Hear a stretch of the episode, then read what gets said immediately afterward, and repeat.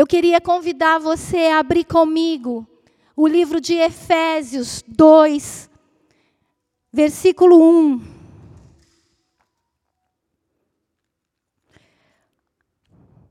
Enquanto você abre, ore comigo também.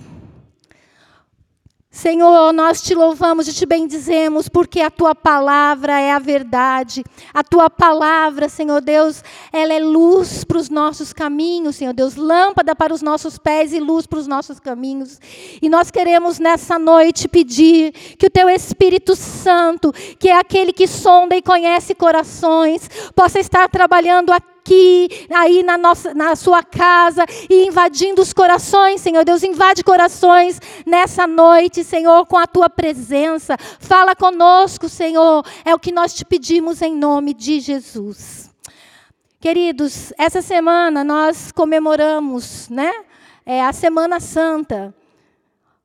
Sexta-feira Santa, ontem sábado e hoje o domingo, que quem é cristão considera a Páscoa, considera a morte e a ressurreição de Jesus. Mas nessa noite, nós vamos também falar sobre essa morte e essa ressurreição. Mas eu queria falar com você sobre uma outra morte e uma outra ressurreição, que é relatada aqui no livro de Efésios. Acompanhe comigo. Efésios capítulo 2, versículo 1. Ele vos deu vida, estando vós mortos nos vossos delitos e pecados. Versículo 4. Mas Deus, sendo rico em misericórdia, por causa do grande amor com que nos amou, e estando nós mortos em nossos delitos, nos deu vida juntamente com Cristo, e pela graça sois salvos.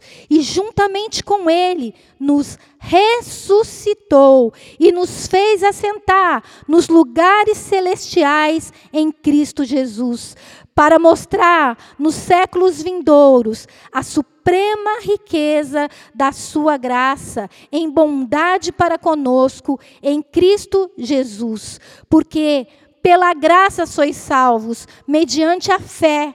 Isso não vem de vós, é dom de Deus, não de obras, para que ninguém se glorie. Como eu disse, esses versículos relatam uma outra morte e uma outra ressurreição de nós, os seres humanos, de, de daqueles que realmente morreram em Cristo e nasceram para uma nova vida. A palavra diz aqui, ele está falando para os Efésios. Efésios é, é, era um, um povo que tinha recebido o Evangelho, tinha entregado a vida, aceitado Jesus, e eles começaram a caminhar com o Senhor. E quando o apóstolo Paulo escreve, ele escreve assim: Ele vos deu vida, estando vós mortos nos vossos delitos e pecados. Como eu disse, existe uma outra morte. Que morte que é essa? Que a palavra nos relata aqui. Paulo fala assim: eu dei vida para vocês. Fala, eu dei vida a vocês? Não, Jesus fala, né?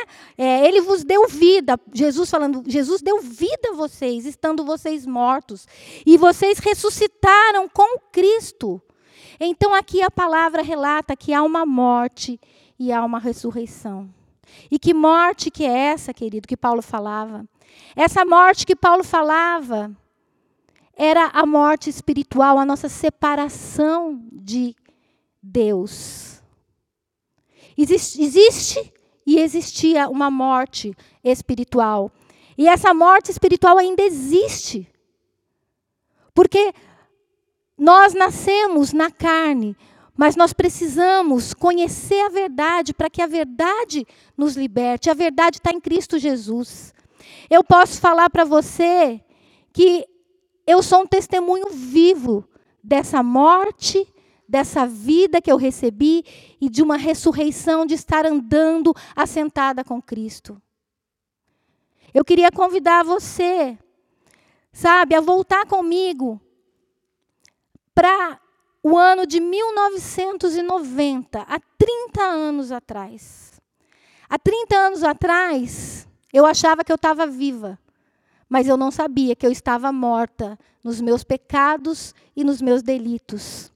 Há 30 anos atrás, queridos, eu acreditava em Deus. Desde criança, eu sempre acreditei em Deus. Eu fazia as minhas orações. Quase toda noite eu fazia orações. No ano de 1989, eu trabalhava numa cidade próxima aqui de São José dos Campos, Jacareí, e eu ia de ônibus. E eu aproveitei e eu li os quatro evangelhos. Então eu era uma pessoa que também lia a Bíblia. Apesar que em 1989 eu li os quatro evangelhos e eu vi simplesmente uma história bonita. Uma história de um bebê que nasceu numa manjedoura, cresceu fazendo bem, curando os enfermos, expulsando os demônios, e que um dia foi preso, levado para ser morto numa cruz, e no terceiro dia ressuscitou.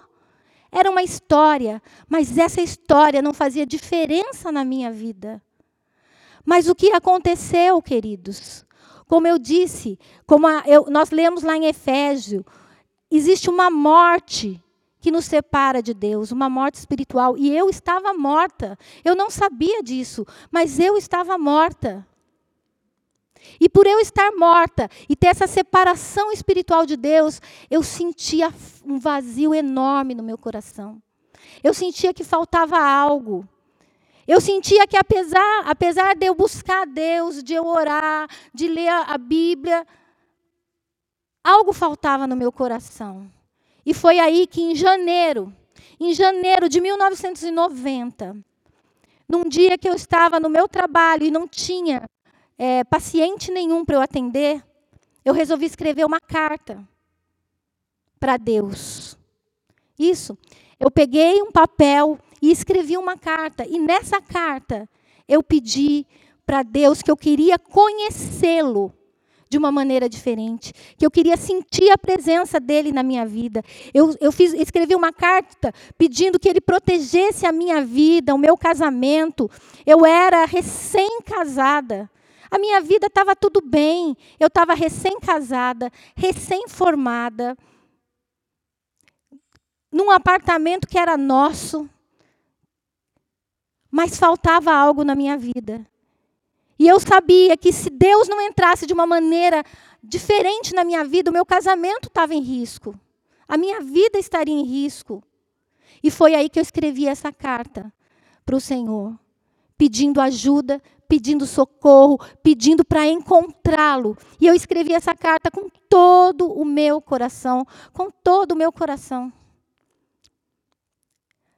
E eu esqueci que tinha escrito essa carta. Mas como essa angústia, esse vazio permanecia na minha vida, é, chegou no tempo da quaresma, né, onde que depois, após o carnaval, da, da quarta-feira de cinzas até a Páscoa, é, muitos ficam 40 dias sem comer carne. E eu fiz isso também. Eu fiquei 40 dias sem comer carne como uma penitência, na época eu entendia como uma penitência, para que Deus pudesse vir ao meu socorro, para que Deus pudesse fazer algo na minha vida. E foi no meio desses 40 dias em que eu me dispus a buscar o socorro de Deus, foi que Deus se levantou e começou a falar comigo. É, a palavra de Deus diz em Jeremias 11, versículo 13 e 14, diz assim: Buscar-me-eis e me achareis, quando me buscardes de todo o vosso coração. E serei achado de vós, diz o Senhor, e farei mudar a vossa sorte. Eu não conhecia esse versículo, mas era o que eu estava fazendo. Eu estava buscando o Senhor com todo o meu coração. E eu não sabia da promessa que eu acabei de compartilhar com vocês da palavra de Deus que diz assim: Buscar-me-eis e me achareis quando me buscar de todo o coração, e serei achado de vós, e farei mudar a vossa sorte. Eu não sabia, mas eu estava nessa busca. E, e nessa busca, durante esses 40 dias que eu não estava comendo carne, para ter um encontro com Deus, para que Deus pudesse me alcançar de alguma forma, é, eu, recebi um, eu recebi o convite, não, a minha cunhada foi convidada para um jantar que num lugar que chama Adonep, Associação de Homens de Negócio do Evangelho. Só que ela, ela nem sabia o que era também, porque a gente não era, não vinha de famílias assim muito religiosa. Mas ela foi convidada para ir num, num jantar e ela foi num hotel e, e nesse jantar um médico contou um testemunho da vida dele, um testemunho de como ele tinha encontrado Deus, como Deus tinha feito milagres na vida dele. E ela chegou para mim depois, no outro dia, e veio contar para mim: Nossa, eu fui num jantar. E nesse jantar, o médico é, um, teve um é, contou um testemunho muito forte. E eu, como sempre tive uma sede, no meu coração eu sempre tive uma sede por Deus, eu sempre tive uma sede pelo espiritual. Então eu aproveitei e falei assim: nossa, eu queria ter ido. Nossa, eu queria ter ido nesse jantar. Aí ela me falou assim: esse médico ele vai dar o testemunho dele na igreja do irmão dele. E me falou o nome da igreja.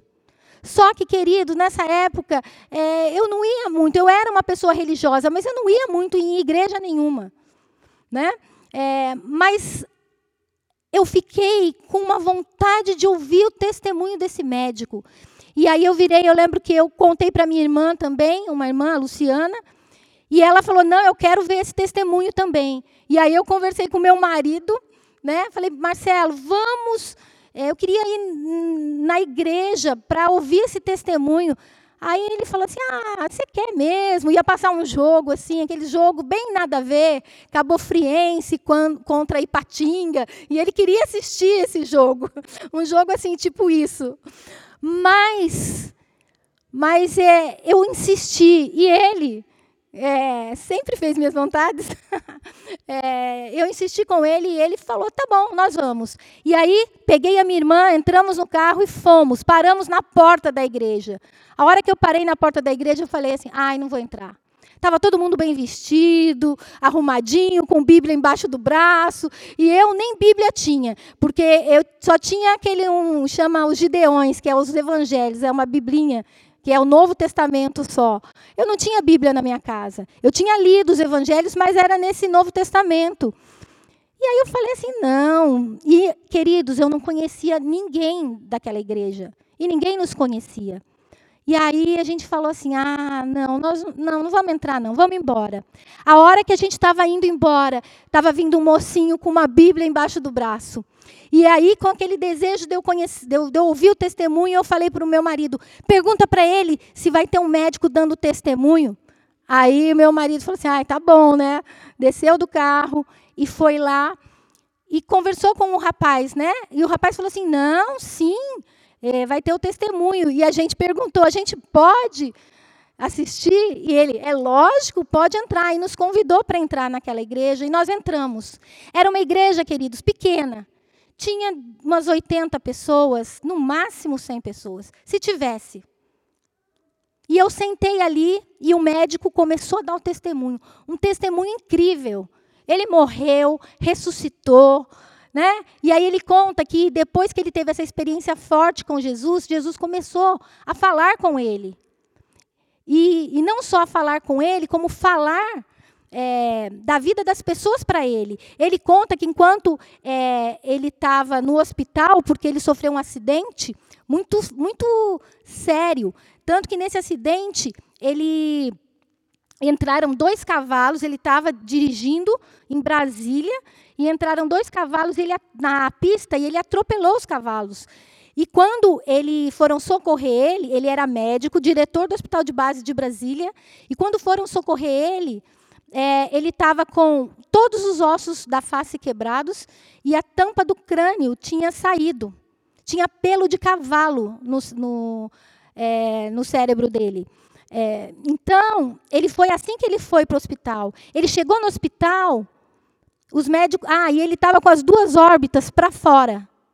Então, quando ele chegou no hospital, os médicos, colegas dele, falaram assim: olha, não vai sobreviver, né? mas vamos fazer operá-lo. E na cirurgia ele morreu.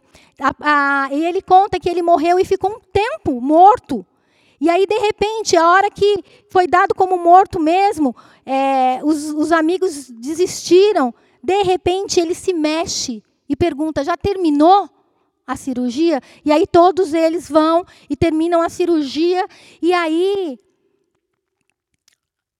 é falado para ele assim: olha, é, para a esposa dele, no caso, falou para a esposa dele assim: olha, a chance dele sobreviver é muito pouca. Se ele tiver uma meningite, aí ele vai a óbito. Só que ele, no outro dia, estava com a meningite e ficou 40 dias em coma, mas não morreu. Só que a partir daí, Deus começou a falar com ele. Quando ele voltou do coma, Deus começou a falar para ele. Entrou uma enfermeira e ele disse que ouviu a voz de Jesus falando assim: é, fala para ela que a oração que ela fez hoje de manhã eu vou responder.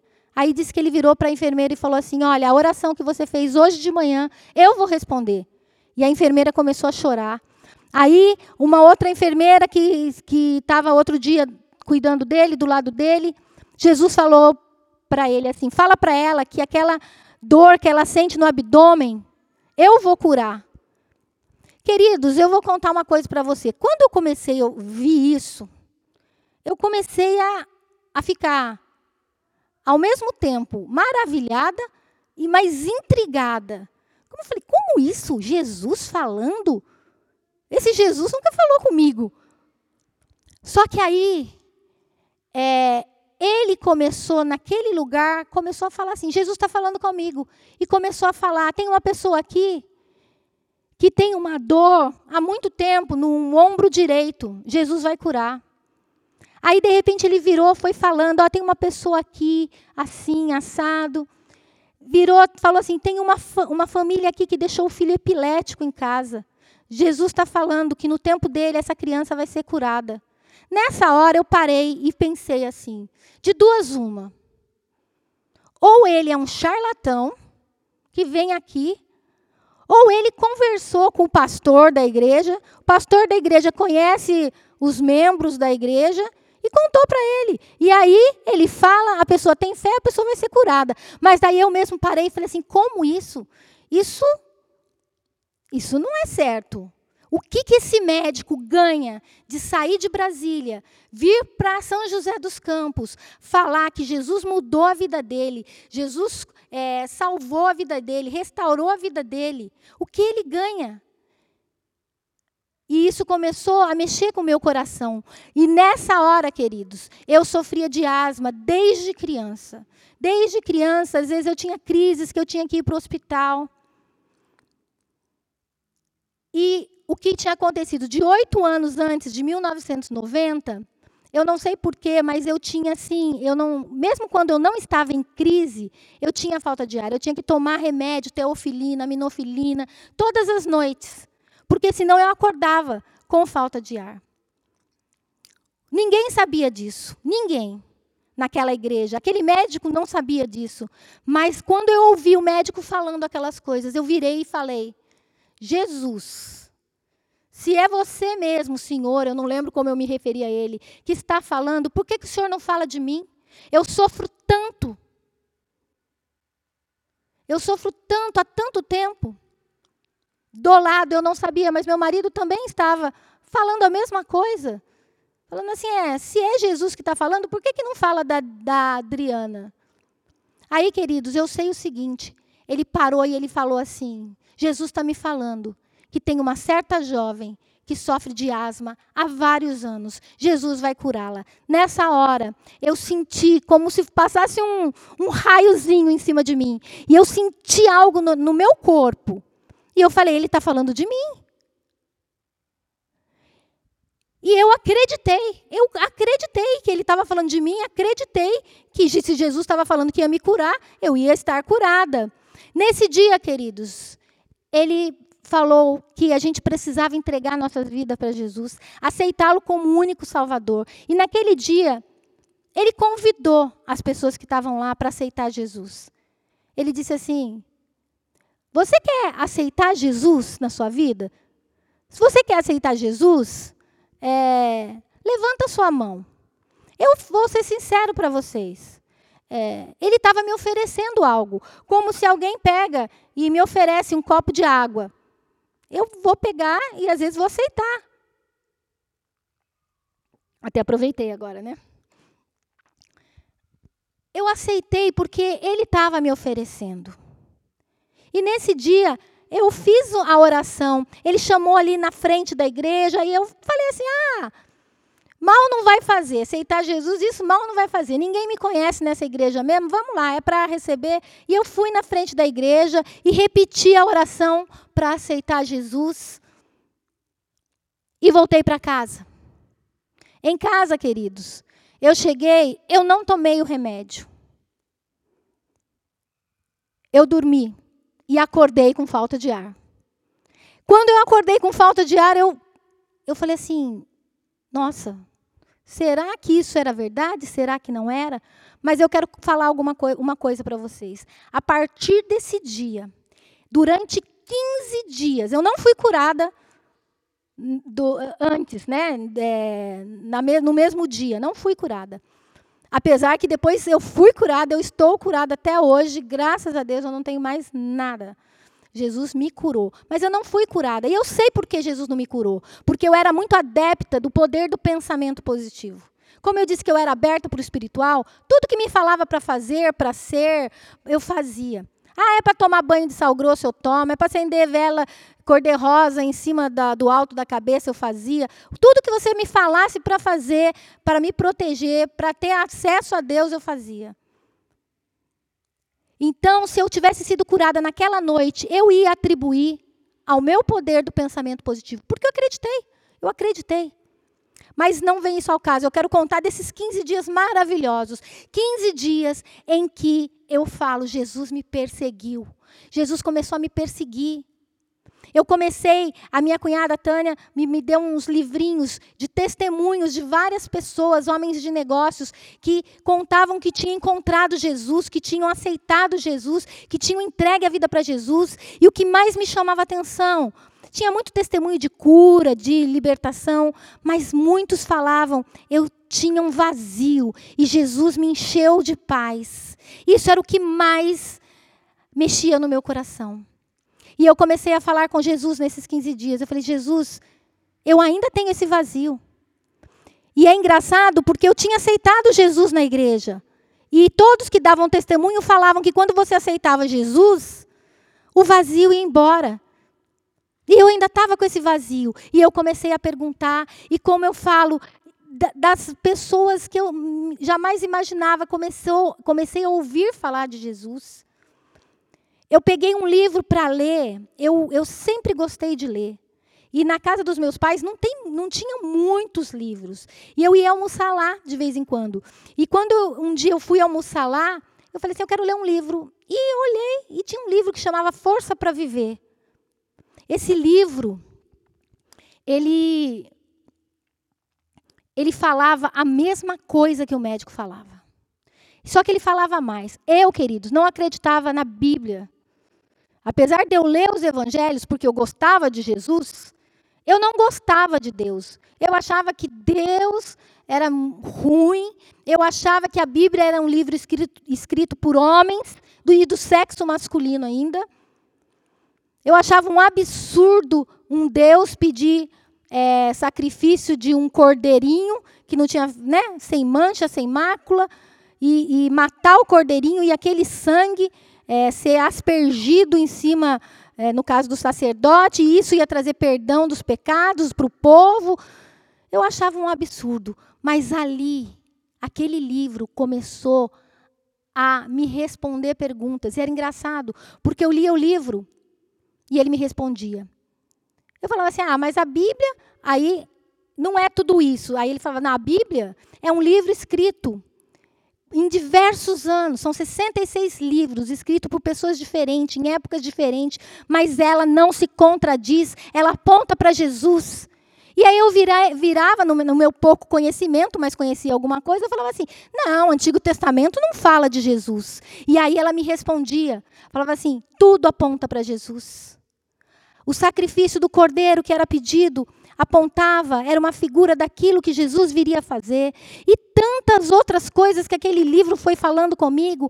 E queridos, eu vou contar uma coisa para você. No dia que eu terminei de ler esse livro, eu estava num ônibus.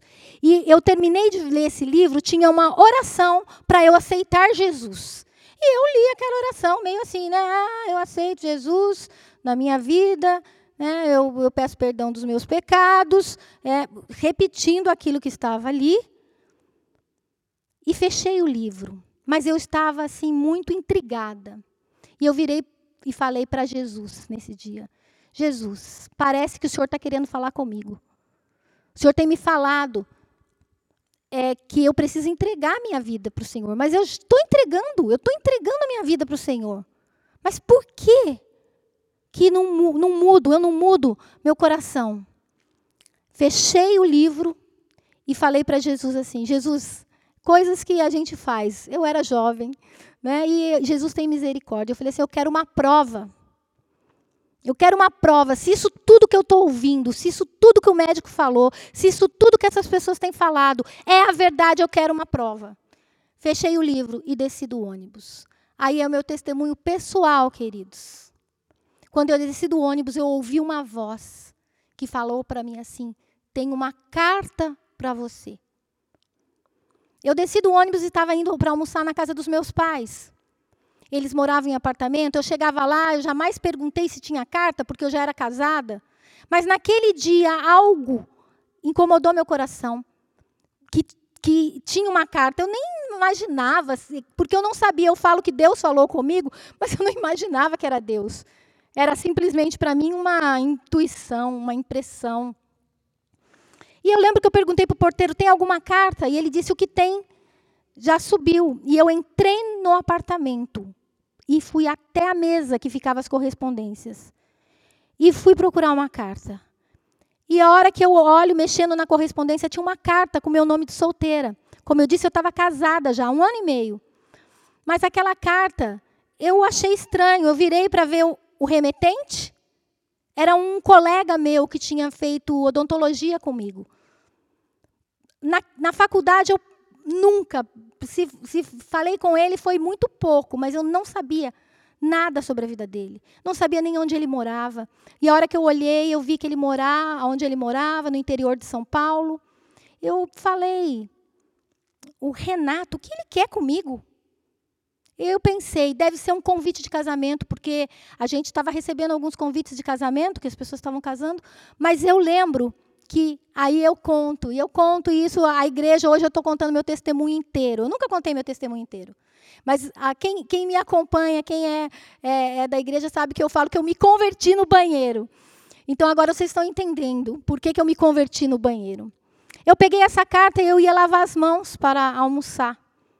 E eu fui abrindo a carta e pensei comigo, Renato, convite de casamento? Mas ah, será que é isso? E abri a carta. E a carta falava assim, queridos: Amiga, quero te apresentar um grande amigo. Ele viveu aqui há 1990 anos atrás, veio para um mundo cheio de dor, de tristeza, mas ele não veio para julgar o mundo, mas para que o mundo fosse salvo por ele. Esse amigo se chama Jesus. Queridos, a hora que eu li o nome Jesus, eu comecei a chorar. E a carta estava falando comigo, mas ela começou a falar muito mais comigo. E na carta falava assim: Hoje eu encontrei um verdadeiro amigo, incapaz de dizer não nas horas mais difíceis. Ele também quer ser seu amigo. E aí aquela frase que eu nunca tinha ouvido na minha vida, e em 15 dias, era a frase que eu mais ouvia era: ele também quer ser seu amigo. Basta você aceitá-lo como único Senhor, crê nele de todo o coração e ele vai fazer o resto.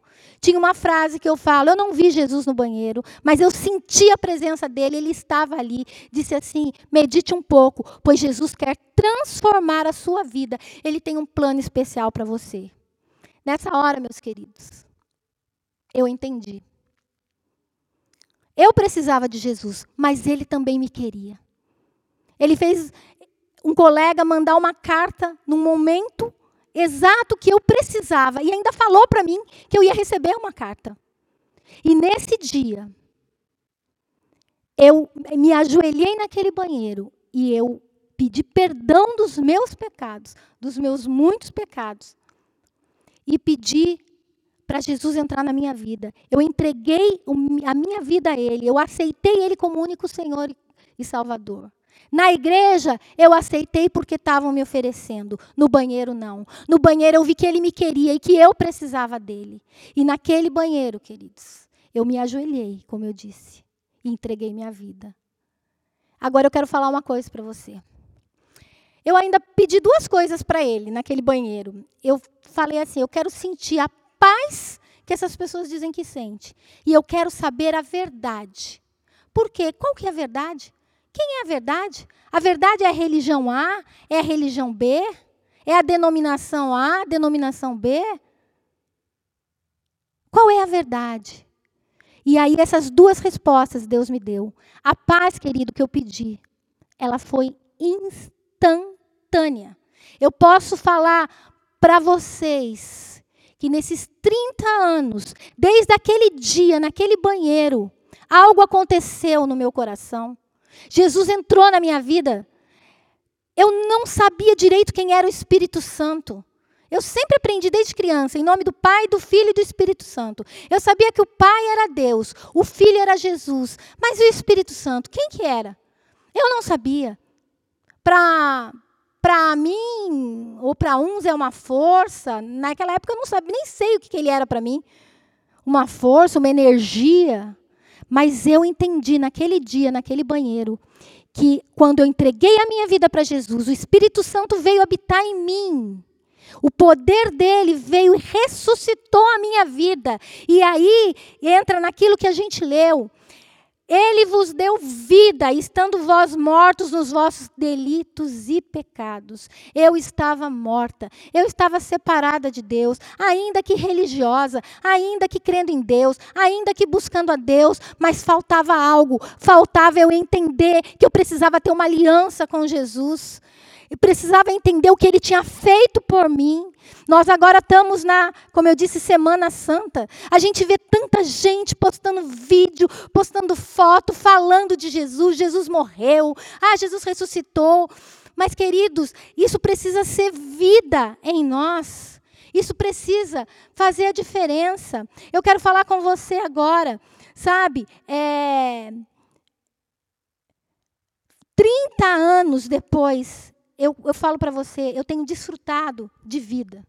Eu tenho desfrutado de paz. Eu tenho desfrutado da presença dele comigo todos os dias. Eu falo com ele, ele me responde. Eu sinto a presença dele todos os dias na minha vida. Em situações boas, em situações difíceis. E como eu tive situações difíceis. Não pensa que às vezes a gente entrega a vida para Jesus e a, e a situação, às vezes, não, não, não, você não passa mais nenhuma situação difícil. Muito pelo contrário, Jesus disse: No mundo vocês terão tribulações, mas tem de bom ânimo, porque eu venci o mundo. Eu vos deixo a paz, eu vos dou a paz. Não dou como o mundo dá. E essa paz, querido, que entrou na minha vida e nunca mais deixou. Sabe, mas agora eu quero. Por que, que eu estou contando esse testemunho hoje para você?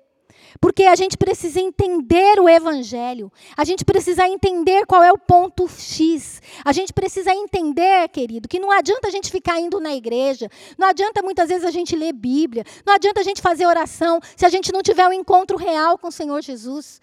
Se a gente não tiver. É, é, é, reconhecer que nós somos pecadores e fazer uma aliança com Ele. Eu quero contar para vocês algo que tem, que a gente escuta muito no, no dia da Páscoa.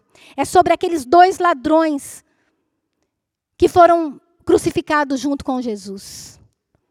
Em Lucas, fala que um deles virou para Jesus e falou assim: Se tu és o Cristo, salva a ti mesmo e a nós. Enquanto o outro virou e falou assim: é, eu, eu, eu, queria, eu queria que você abrisse comigo lá no livro de. Vamos, vamos ler essa passagem. Lucas.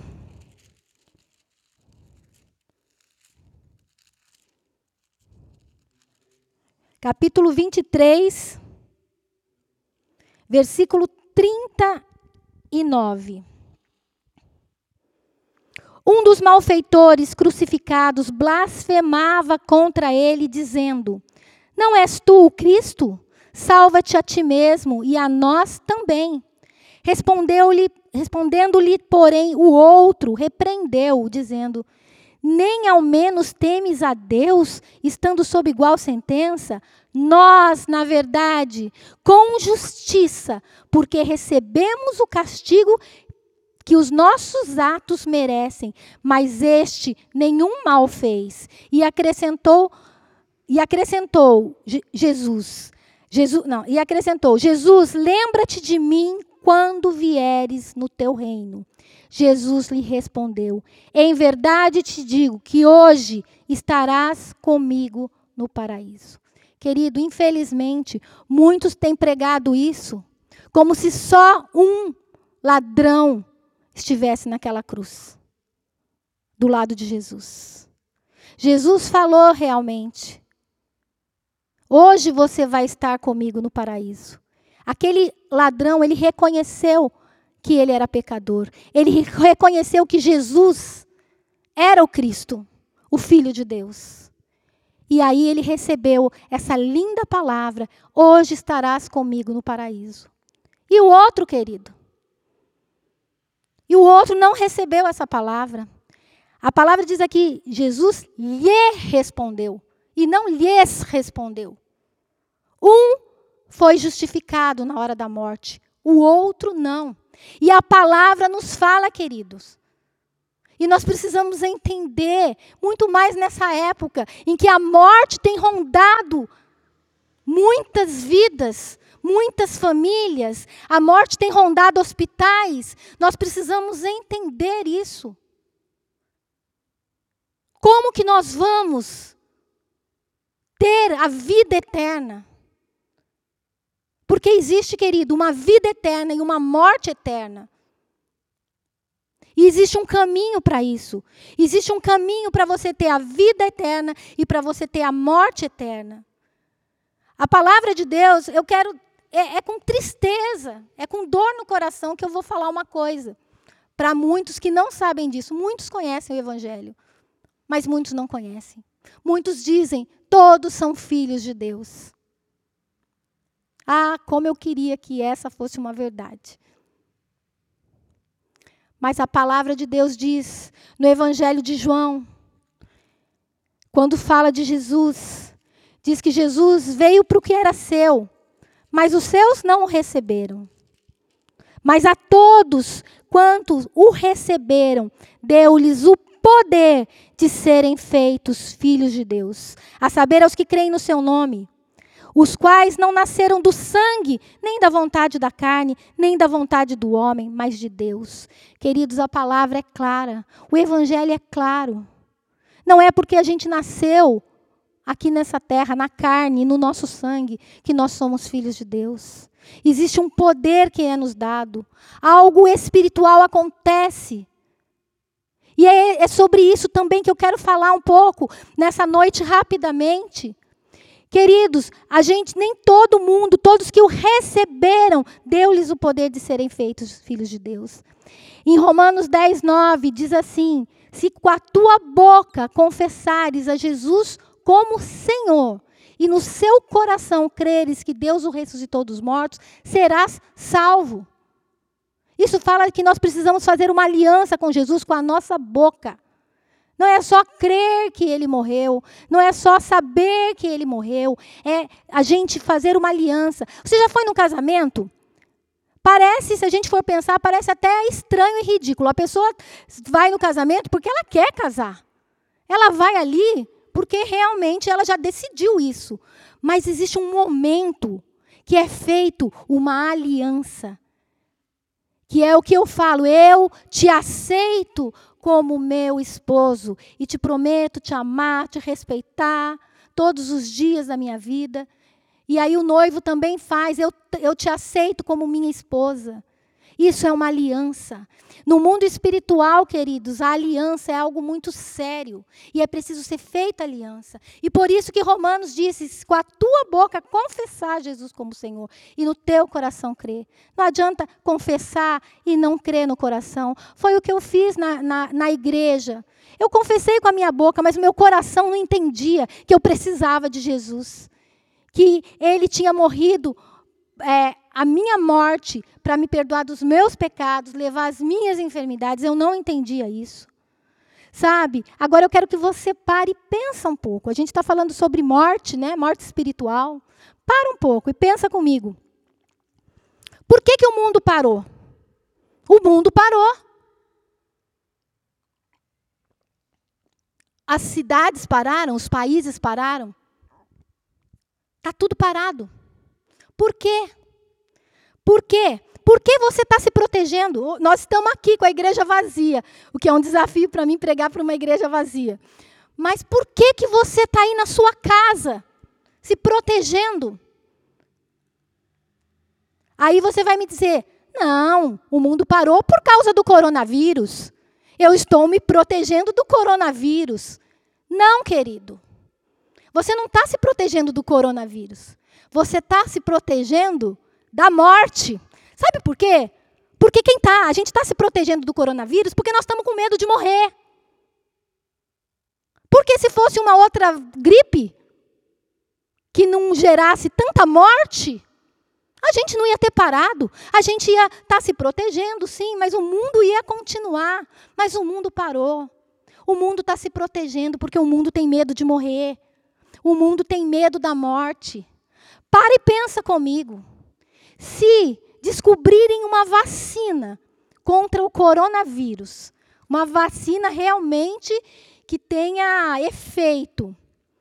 Imagina comigo o rebuliço, a urgência das pessoas para irem se vacinar, a urgência das pessoas fazendo filas e filas para tomar uma vacina para proteger do coronavírus. Porque ela não quer morrer. Mas agora eu pergunto para você: Jesus é a vacina para a nossa morte espiritual. Ele é a nossa vacina. A palavra de Deus é muito clara em João 14, 6. Essa vacina contra a morte, ela é vida. E Jesus é a vida. Ele é vida. A palavra, ele mesmo dizendo dele mesmo em João 14, 6, diz assim: Eu sou o caminho, eu sou a verdade, eu sou a vida. Ninguém vem ao Pai senão por mim. Para a gente ter vida espiritual, querido, nós precisamos de Jesus. Jesus é a vacina para a nossa morte, para a morte espiritual, para nosso isolamento, para nosso afastamento do Senhor. Jesus também disse: o ladrão veio senão para matar, roubar e destruir. Eu vim para dar vida e vida em abundância. Jesus, Ele pode dar vida. Ele é a vacina contra o pecado. Ele é a vacina contra a morte, a morte espiritual. Mas não é só na morte espiritual que Jesus veio ser a nossa vacina. Ele não veio morrer na cruz só pela nossa vida eterna, mas ele veio morrer na cruz para que a gente tenha uma herança nessa terra. E agora eu quero perguntar para você: o que está morrendo na sua vida? Aonde tem morte na sua vida? No seu casamento? Seu casamento está morrendo? Os seus filhos? Os relacionamentos com seus filhos, ou você tem visto seus filhos caminhando em depressão, em droga, em uma vida promíscua? Aonde tem entrando morte na sua vida? O que está morrendo? As suas finanças, nesse tempo em que o mundo tem também se preocupado muito com a economia e tem que se preocupar mesmo. As suas finanças pode estar tá morrendo?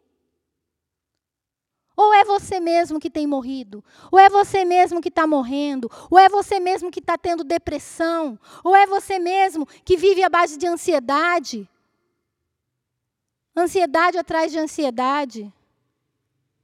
Ou você está na sua saúde também, tem entrado morte na sua saúde, você não tem desfrutado de uma vida abundante. Mas eu quero falar para você, naquela cruz também algo aconteceu. Jesus, naquela cruz, ele disse: Está consumado. Tetelestai está consumado. Queridos, o que estava consumado? O que está consumado? O que, que Jesus consumou? Eu vou falar para você, ele consumou o plano dele. O plano de trazer vida, o plano dele, não, o plano deles, do Pai, do Filho e do Espírito Santo. A palavra de Deus, e aí a gente teria que fazer dias e estudos para explicar realmente o, o, Evangelho, o plano da salvação, o porquê que o pecado entrou no mundo, o porquê que nós somos pecadores, o porquê que nós morremos, tanto às vezes espiritualmente, mas fisicamente a morte ainda continua. Ela é o único inimigo a ser, é o último inimigo a ser vencido, mas ela ainda tem vencido nós seres humanos. Todos vamos morrer. Sabe, querido, você está com medo de morrer pelo coronavírus? Eu também, às vezes a gente fica assim preocupado. Mas vamos falar a verdade, você vai morrer. Eu também vou morrer. Se Jesus não voltar antes, e, e aí, né, nós vamos morrer. Só nós não estamos enxergando a morte como agora um coronavírus tem nos afrontado. Mas nós vamos morrer. Mas Jesus, naquela cruz, ele venceu a morte. Sabe como ele venceu a morte?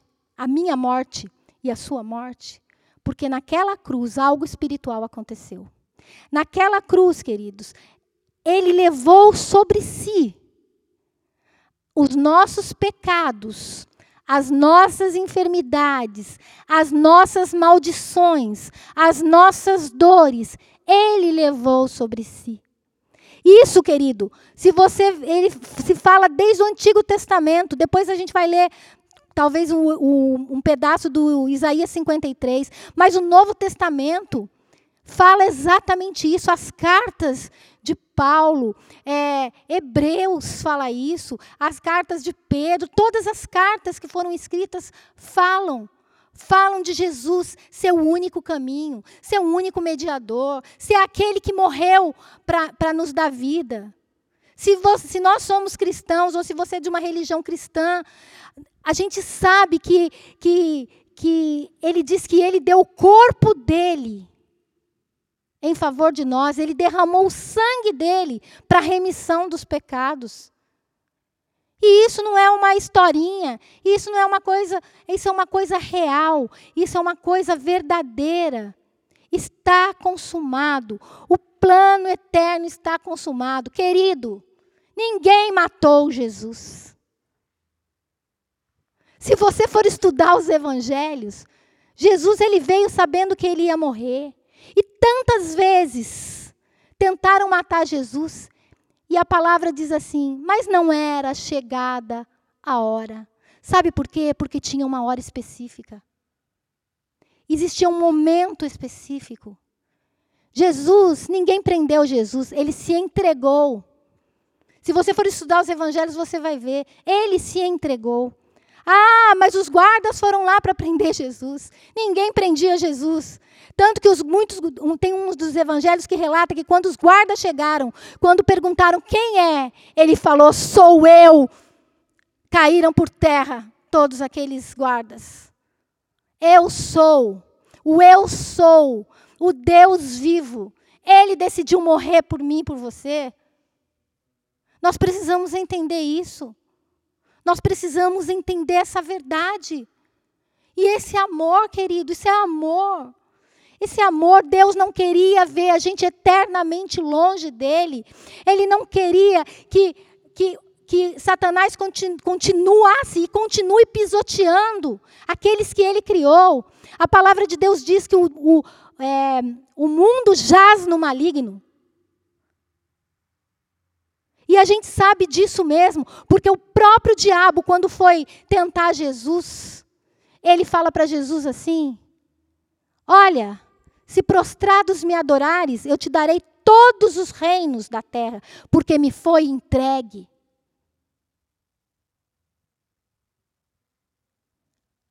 O mundo jaz no maligno. O pecado entrou no mundo e entregou para Satanás o poder da morte.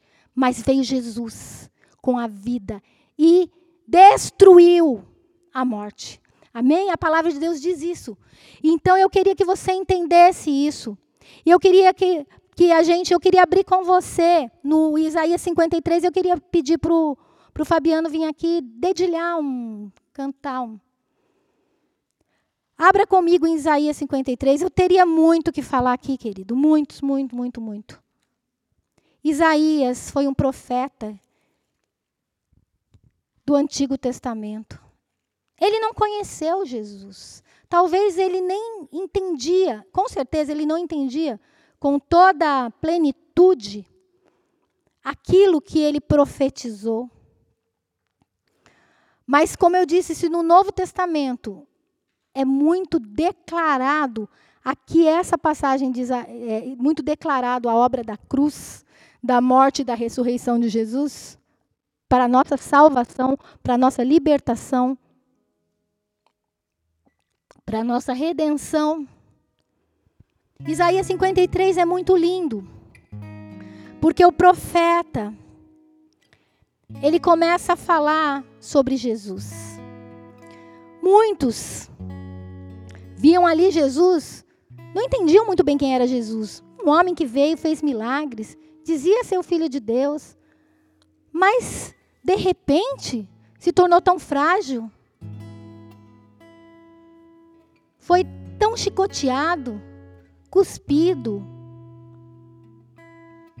e a palavra de Deus diz aqui em Isaías 53, versículo 3: diz assim: Era desprezado e o mais rejeitado entre os homens, homem de dores, que sabe o que é padecer. Como um de quem os homens escondem o rosto, era desprezado e dele não fizemos caso. Certamente, certamente, querido, verdadeiramente. Eu gosto dessa, dessa palavra aqui no meio. Certamente, Ele tomou sobre si as nossas enfermidades e as nossas dores levou sobre si. E nós o reputávamos por aflito, ferido de Deus e oprimido. Mas ele foi traspassado pelas nossas transgressões e moído pelas nossas iniquidades. O castigo que nos traz a paz estava sobre ele, e pelas suas pisaduras nós fomos sarados. Querido, o castigo que hoje me trouxe a paz pairou sobre ele. Sabe por quê? Porque naquela cruz, quando eu me arrependi dos meus pecados, os meus pecados foram perdoados pelo sangue de Jesus. E a paz de Deus, a paz do perdão de Deus dos nossos pecados, ele veio habitar em mim. E a palavra diz aqui, como eu vou ler de novo: o castigo que nos traz a paz estava sobre ele, pelas suas pisaduras fomos sarados.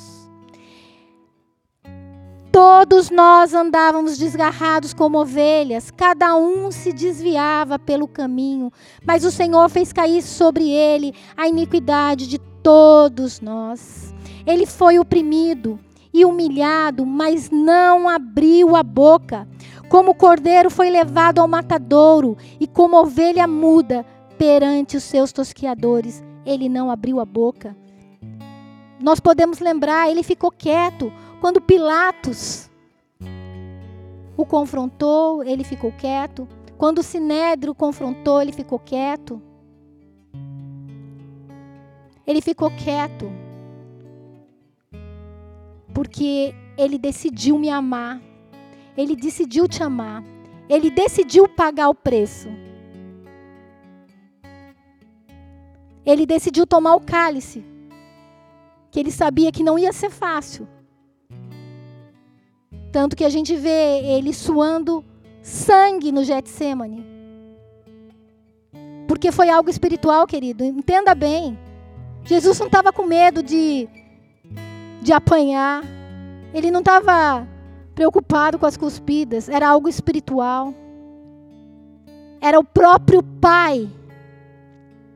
A hora que ele atraiu os pecados sobre ele. Era o próprio pai dele, aquele que ele tanto amava e que tanto amava ele, virar as costas para ele. Porque a palavra de Deus diz que Deus não contempla pecado. E nessa hora que o pai virou as costas para Jesus, ah, Jesus fala aquela célebre frase: Deus meu, Deus meu, por que me abandonaste? Jesus sempre chamava Deus de Pai. Mas nessa hora, querido, era o Jesus com o meu e com o teu pecado. Nessa hora foi a hora que o Senhor virou as o Pai virou as costas para ele por um tempo. Por um tempo, porque nós temos um Deus que ele é a base do trono dele é a justiça. E Jesus mesmo nunca pecou, Nunca saiu uma palavra dolosa da boca dele. Ele sempre foi santo. Mas naquela cruz, ele estava levando a minha maldição, o meu pecado, a minha dor. E a palavra continua aqui. Todavia ao Senhor agradou moê-lo, fazendo-o enfermar quando der ele a sua alma como oferta pelo pecado, verá a sua posteridade e prolongará os seus dias, e a vontade do Senhor prosperará nas suas mãos. Ele verá o fruto do penoso trabalho de sua alma e ficará satisfeito, meu servo justo. Com o seu conhecimento justificará muitos, porque a iniquidades deles levará sobre ti, sobre si. Ele verá o fruto do seu penoso trabalho. Jesus nunca se arrependeu de ter morrido no nosso lugar. Esse é o prazer dele, trazer as pessoas de volta para o Pai. Eu sou o caminho, a verdade e a vida. Ninguém vem ao Pai senão por mim.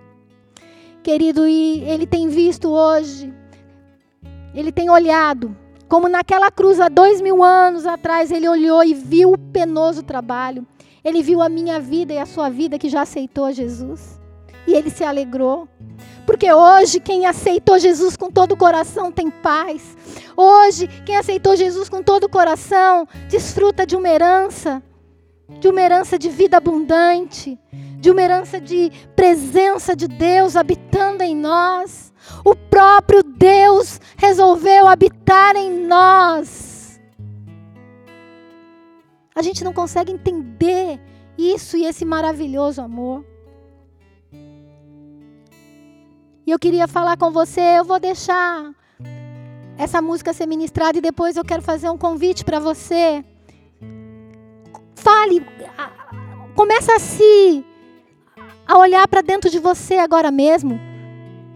Todos nós. Porque mesmo aqueles que um dia aceitaram a Jesus como eu, tantas vezes temos nos afastado por causa dos nossos pecados, por causa das nossas cobiças, por causa dos nossos prazeres. Nós temos nos afastado desse que é a vida, desse que quer dar vida. Medite um pouco sobre a sua vida e, e escute essa canção.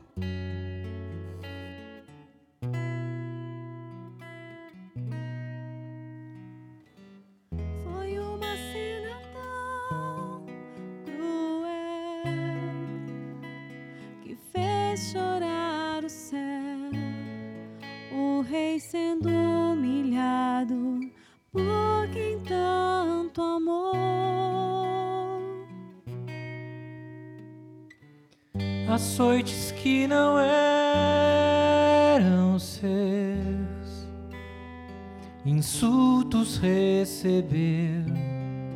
O rei ficou calado por quem tanto amou. Amor maior não há do que se entregar. Pelos seus irmãos. Amor maior não há do que se viu naquela cruz. Jesus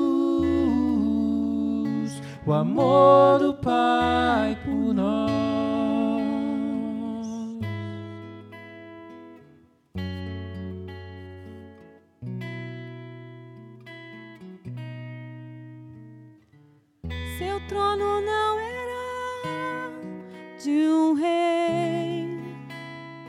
somente uma cruz, seu cetro glorioso cravos em suas mãos.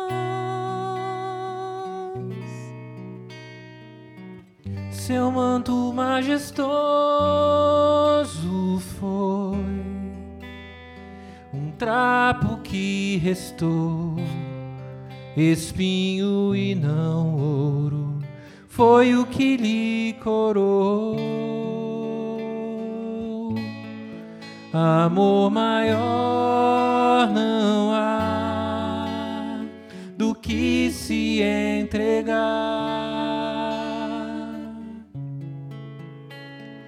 pelos seus irmãos.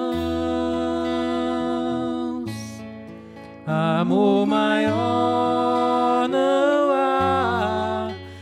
que se viu naquela cruz. Jesus o amor do Pai por nós.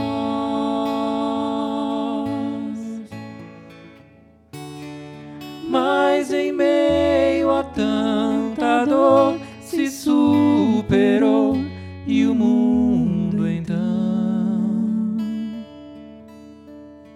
pôde ouvir verdadeiro rei clamar está consumado. Em meio à dor clamou, está consumado.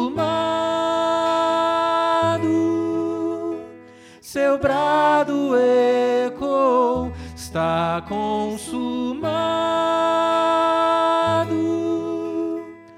Espírito entregou. e o véu para todo sempre se rasgou. O véu para todo sempre se rasgou. Uma das coisas que aconteceu quando Jesus entregou o Espírito, existia um templo e a presença de Deus ficava no Santíssimo Lugar, separado por um véu. Ninguém podia chegar na presença de Deus. Para se chegar na presença de Deus uma vez por ano, um sumo sacerdote tinha que derramar o sangue sobre ele e entrar em favor do povo. Mas naquela hora, o véu se rasgou, querido. Houve um terremoto, o véu se rasgou para mostrar que agora o caminho para o Pai está aberto e o caminho é Jesus. O caminho é Jesus. Nós precisamos entender esse maravilhoso amor. Ele morreu de braços abertos, te chamando. Quando você vai abraçar alguém, você muitas vezes, quando você quer dar aquele abraço gostoso mesmo, você abre os braços e você pega a pessoa e abraça. E foi isso que Jesus fez naquela cruz. Maior amor, amor maior não há. E eu quero falar com você nessa noite. Se você nunca fez essa oração que eu falei, de entregar sua vida para Jesus, aceitá-lo como o único Salvador, como o único caminho. Eu quero te convidar a fazer isso nessa noite.